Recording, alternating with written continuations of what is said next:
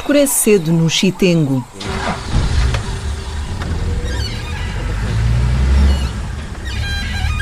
O jipe de Castro Moraes saiu depois de almoço. O safari da tarde no Parque Nacional da Gorongosa tem o ponto alto durante o pôr do sol. É nessa altura que se sai do carro, com cautela, para beber um refresco e olhar para a planície cor de tijolo. Neste contexto, nós temos é, animais de grande importância. Quer dizer, no safari todos os animais são importantes. Só que cada cliente apetece ver alguma coisa interessante que acha. No caso dos Big Five, neste caso. Os Big Five, os mamíferos mais cobiçados, os mais perigosos e também os mais difíceis de ver. O Parque Nacional da Grongosa tem três destas espécies: o leão, o búfalo e o elefante. Faltam o leopardo e o rinoceronte. Todos querem avistá-los, mas Castro não quer fazer grandes promessas. O resto de antílopes temos imensos, diferentes tipos.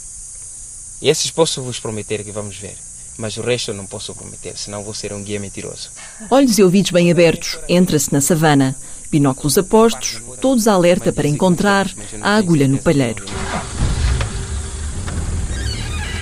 Ok, de todas as espécies que eu acabei de mencionar, quais das espécies mais interessantes para os meus clientes?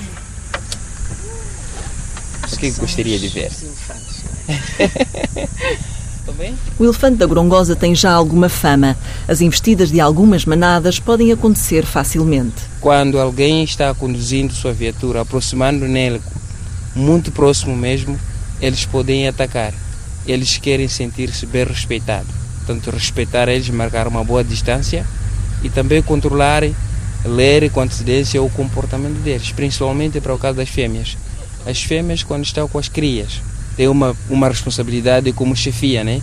que controla e protege o grupo. Neste contexto, eles se aproximam e podem atacar os carros. Mas não se trata apenas de instinto materno. A Guerra Civil de Moçambique deixou cicatrizes difíceis de curar. Eles lembram de muito, eles têm emoções, eles vêm, sentem-se e. É. Tem, eu nem sei como dizer, eles têm empatia, tem tudo aquilo e tudo que aconteceu antes.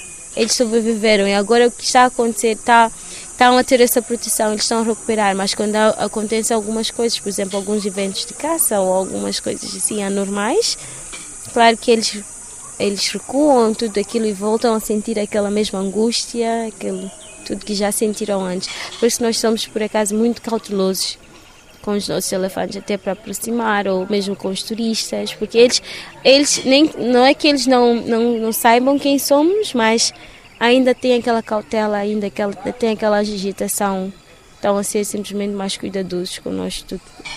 Acho que qualquer um de nós faria o mesmo ou pior. Dominique Gonçalves é especialista em mamíferos de médio e grande porte. Dedica muito tempo ao estudo dos elefantes da Grongosa.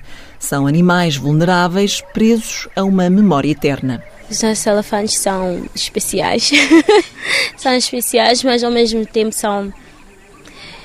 Tem muitos adjetivos que eu posso usar. Eu posso dizer que são fortes, mas ao mesmo tempo são vulneráveis. São fortes porque passaram por muito, sobreviveram né? e, e agora estão a voltar, estão a, estão a conseguir recuperar.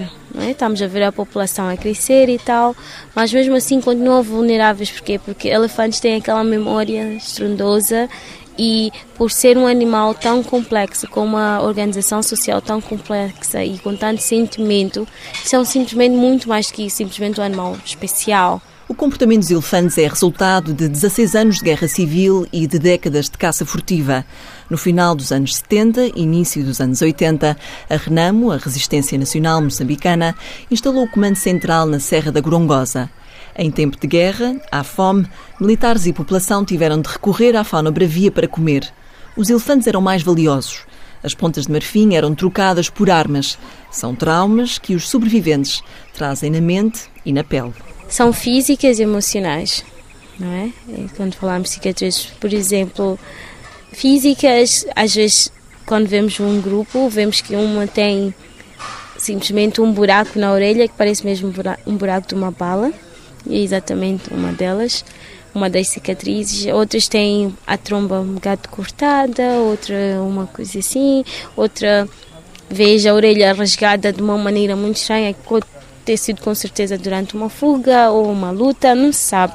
Mas acho que mais vezes físicas são, por exemplo, de bala e feridas também no, ao longo do dorso, no corpo.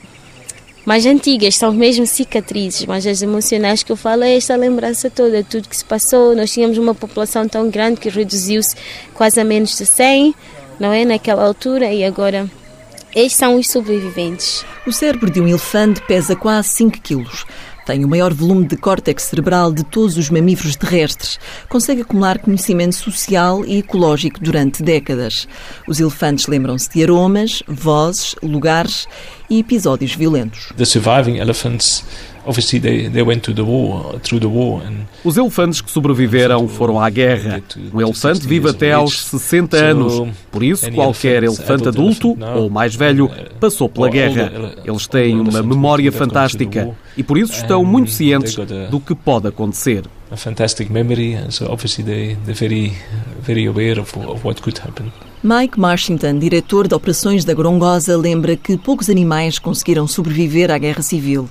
Em 1992, ano do fim do conflito, o Parque Nacional tinha perdido 90% da vida selvagem. Between 100 and 150 Depois da guerra, restaram entre left after the 100 a war, 150 starting from elefantes. at least 2,500 Antes da guerra existiam pelo menos 2.500. Portanto, foi um declínio absolutamente catastrófico. Mas agora, eles estão a recuperar bastante bem. Uh. O projeto de restauração da Grongosa tem vários programas para recuperar a fauna bravia perdida durante os anos da guerra. No caso dos elefantes, os especialistas querem confrontá-los e ensinar que nem todos os seres humanos carregam armas de guerra ou de caça.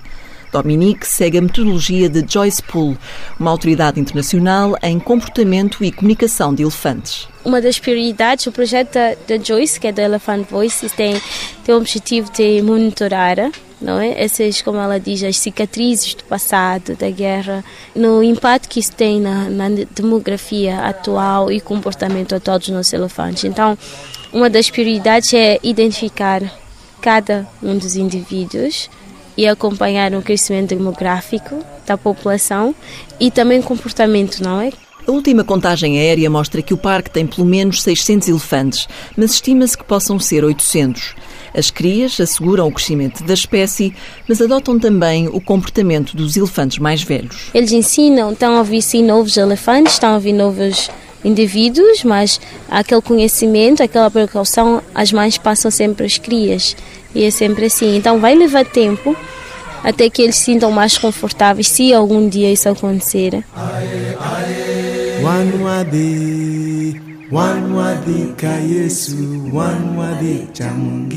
O conflito foi devastador para a natureza e para o homem.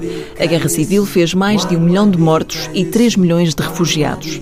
Se os elefantes não conseguem esquecer, muitos trabalhadores da reserva da Gorongosa querem seguir em frente. É que no parque vivem todos juntos, quem apoiou a Frelimo e quem lutou pela Renamo.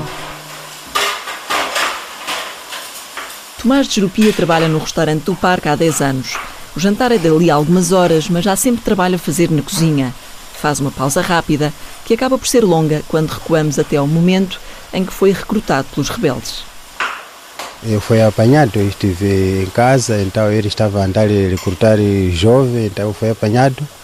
Vamos, vamos, e aí não tem como para negar, tinha que cumprir, ir lá, treinar, depois, acabou de treino, começamos já a ser espalhados a trabalhar. Sim. A vida na Serra da Gorongosa era dura para os guerrilheiros da Renamo. Havia pouco para comer e muitos combates com os soldados da Frelimo, a Frente de Libertação de Moçambique. Moria às vezes cada dia 50 homens, então daí que eu assustei que nada. Assim já, isso já não está a dar certo. Tentou maneira de escapar e fugir. Depois de dois anos na vida militar, Tomás fugiu para o Zimbábue. Esse tempo era tempo de crise de fome. Sofremos. E sim, fugi. Estou aqui porque tentou, naquele tempo mesmo, largar, deixou arma e veio na aldeia de Zimbabueano. A Serra da Gorongosa tanto serviu de base para quem lutava como de refúgio para quem fugia da guerrilha. Jorge Njinga Chapomba também conseguiu escapar para o mato. Hoje trabalha como fiscal no parque. Conhece a savana como ninguém. Sobreviveu por lá há cinco anos, até ao final da guerra. Só sofria com fome, comíamos fruta do mato e comíamos animais, carne, né? E não só mel.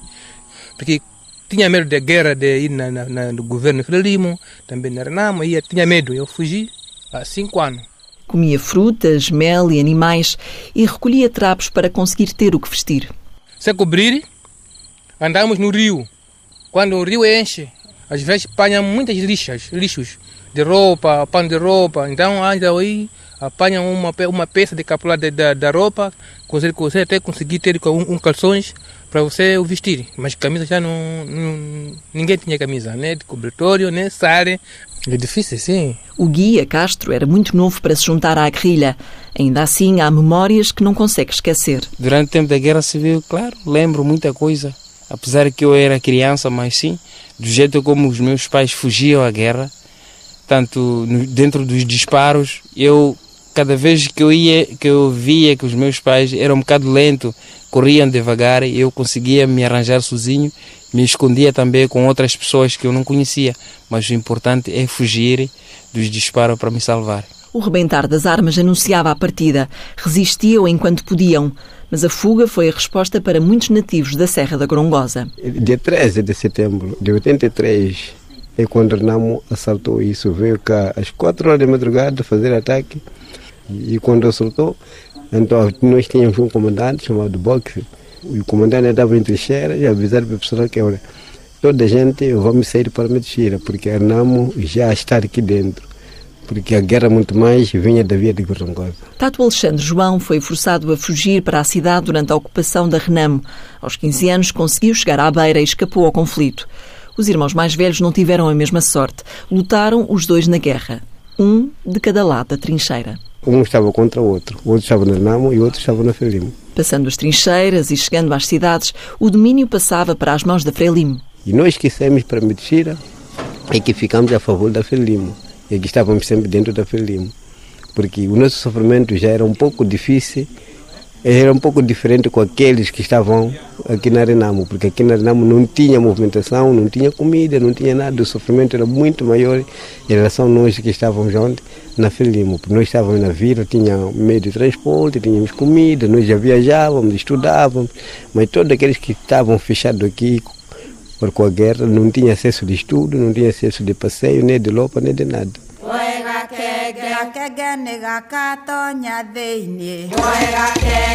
Com a queda da antiga União Soviética, a Renam perde os apoios do Zimbábue e da África do Sul. Começam as negociações para um tratado de paz. Roma foi a anfitriã do fim do conflito em 1992. Governo e Renamo assinam um tratado que coloca um ponto final a 16 anos de uma guerra de irmãos. Yeah, isso é uma forma de mudança, porque quando há luta existe uma divergência, quando há uma, uma parte que não se entende que é uma luta. Mas não é isso, não significa que quando há luta não podemos ser os irmãos. É por isso que eu tive dois irmãos que lutavam em ambas partes, um diferente do, do, da outra parte. Mas quando acabou a guerra, se estivesse vivo, eles seriam sempre irmãos. Nunca podia se dizer que não, porque vocês lutavam para Filimo ou lutavam na Lamo. Não, não, isso não existia é o que aconteceu aqui na Gorongosa. E, e, e, todos que estão aqui não é só da Filimo, não é só da Renamo. Então são de vários tipos de partidos diferentes que estão aqui. Hoje todos vivem no Parque Nacional da Gorongosa como uma família. Trabalham lado a lado, mesmo que antes tenham estado em fileiras diferentes. É isso mesmo. Foi assim, as coisas acontecem assim. Se esse Renamo e Filimo são moçambicanos todos. Filimo e Renamo, Renamo é Filimo. Porque Renamo saiu nas mãos de Filimo. Não é assim? Sim, são moçambicanos. Não interessa contra quem lutaram, o pior já passou. Uma pessoa como nós, já se ser recrutado, não sabe qual é o objetivo dele, né? Então, quando acaba, acabou, tua vida está bom, então é bom. Quando surgir ser atingido com vara, é assim mesmo, morreu. Esquece tudo? Sim. Miyakoto, moçambicano e escritor, colabora com a Gorongosa enquanto biólogo. Explica que é preciso dar tempo ao tempo e arrumar a memória. Quando eu pude revisitar essas histórias de horror que passaram em Moçambique, não é?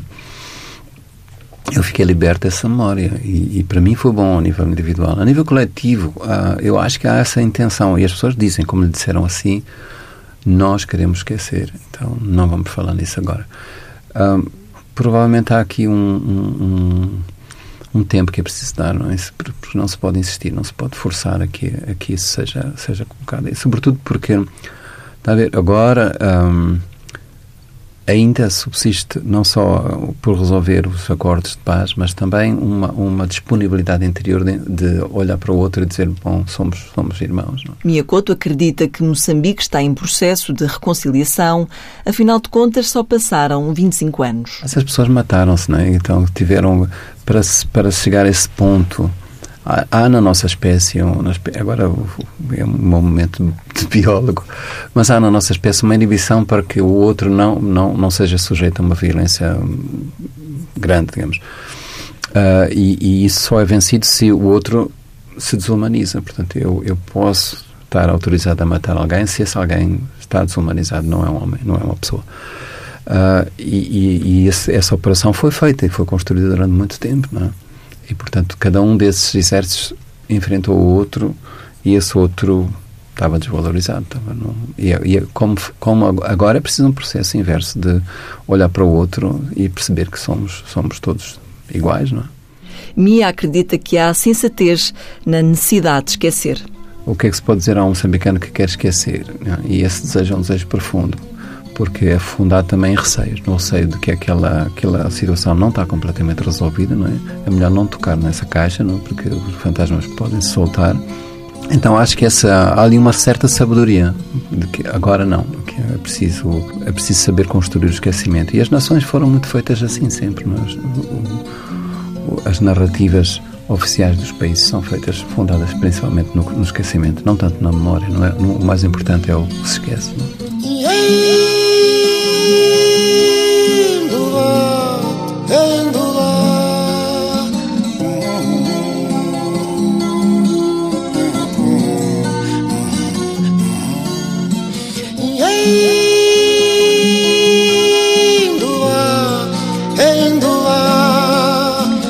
Novos tempos na Gorongosa.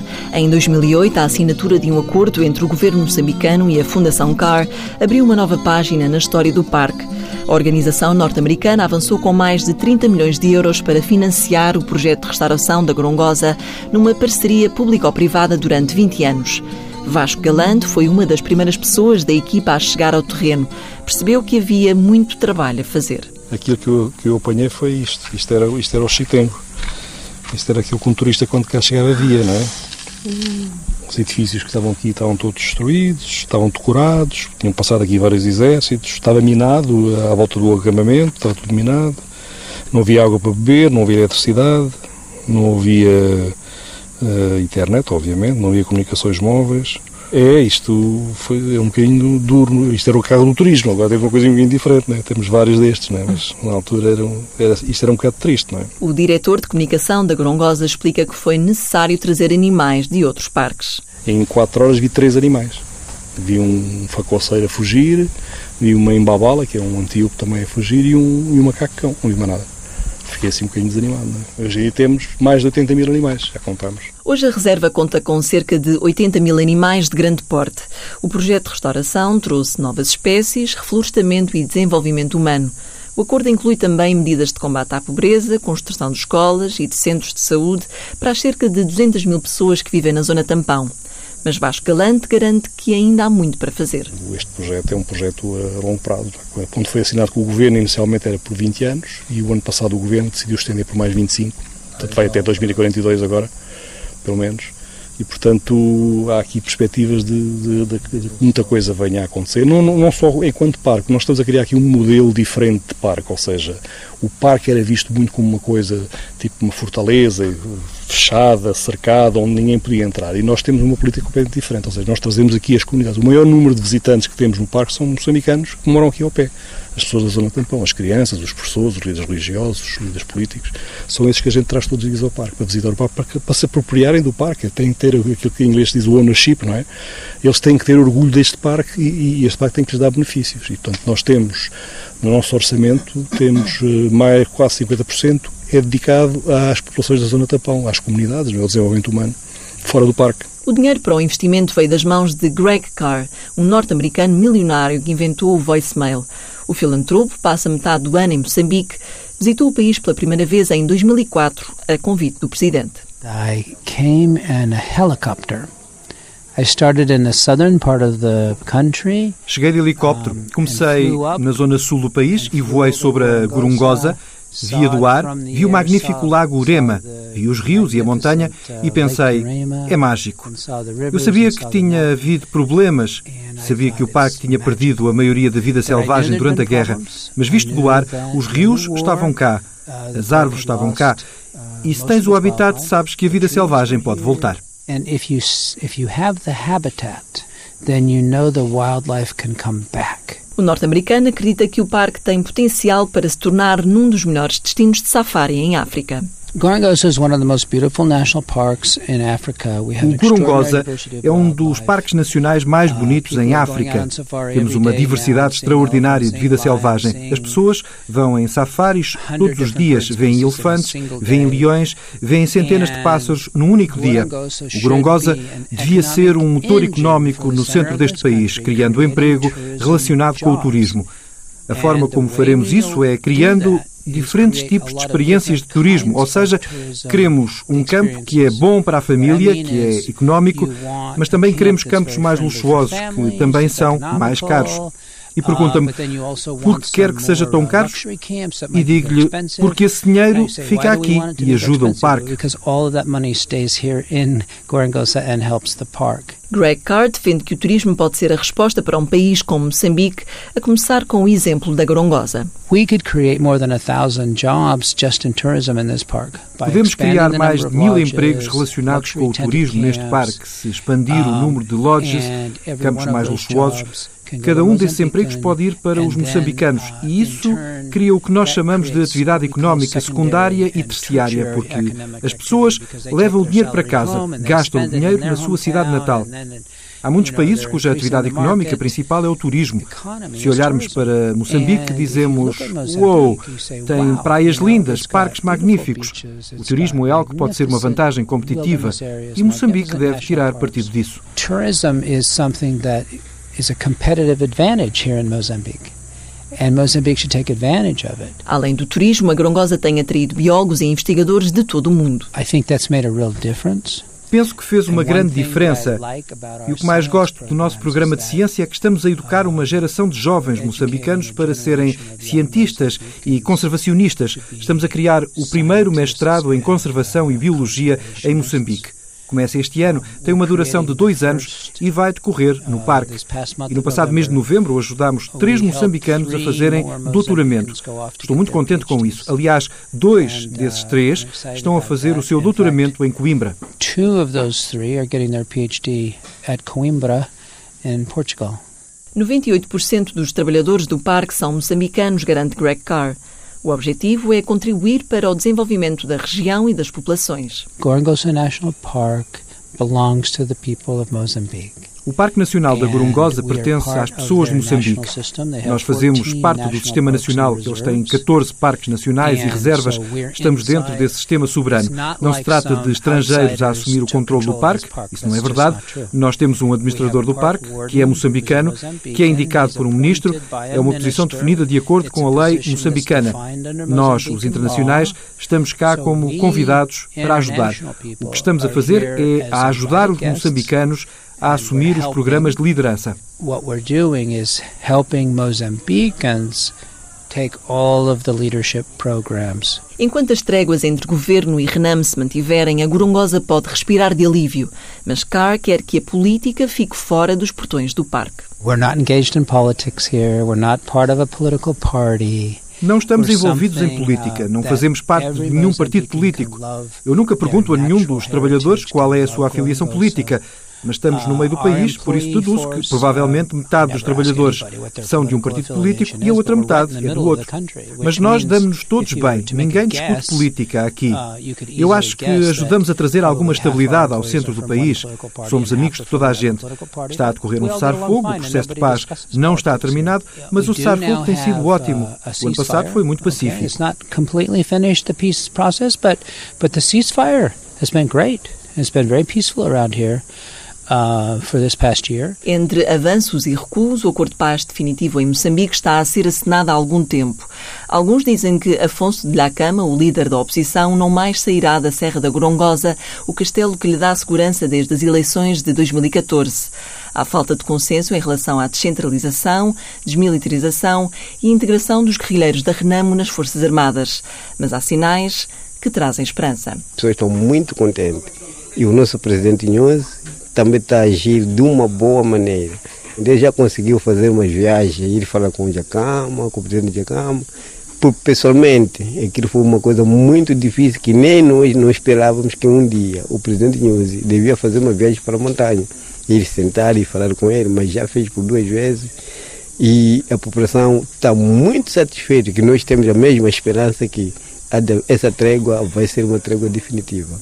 E se for assim, também é uma trégua para os animais e é trégua para nós, porque se houver guerra, também os animais sofrem. Todos querem descanso. Agora, a vida mudou muito para nós e como para os animais.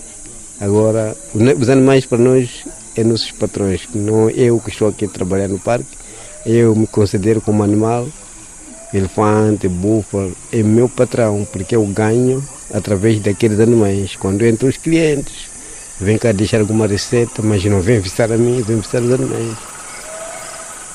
Agora o tempo é deles, dos animais. Somos convidados. O mate é deles. A maior parte dos machos, quando estão sempre juntos, sempre estão em briga. Eles lutam bastante para poder conseguir vencer o macho que estiver a ocupar o território com as fêmeas. Porque é normal encontrar um macho a tomar conta de mais de 10 fêmeas. E as fêmeas só ficam com o macho vencedor. Mesmo no final da viagem, aquele que todos queriam ver. Lá vem ele, alto, robusto e paciente. Vira-se para nós, abana as orelhas. O suficiente para Castro ligar o motor.